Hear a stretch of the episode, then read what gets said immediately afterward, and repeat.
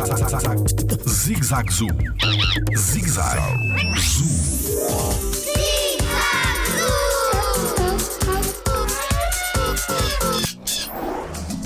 O que come a cobra do milho? Olá, eu sou o Tiago Carrilho e sou biólogo no Jardim Zoológico. A cobra do milho tem este nome não por comer milho, mas por viver normalmente em zonas onde existe milho plantado, ou seja, zonas de pradaria, pode ser encontrada em celeiros, nos Estados Unidos, e daí dar-lhe este nome.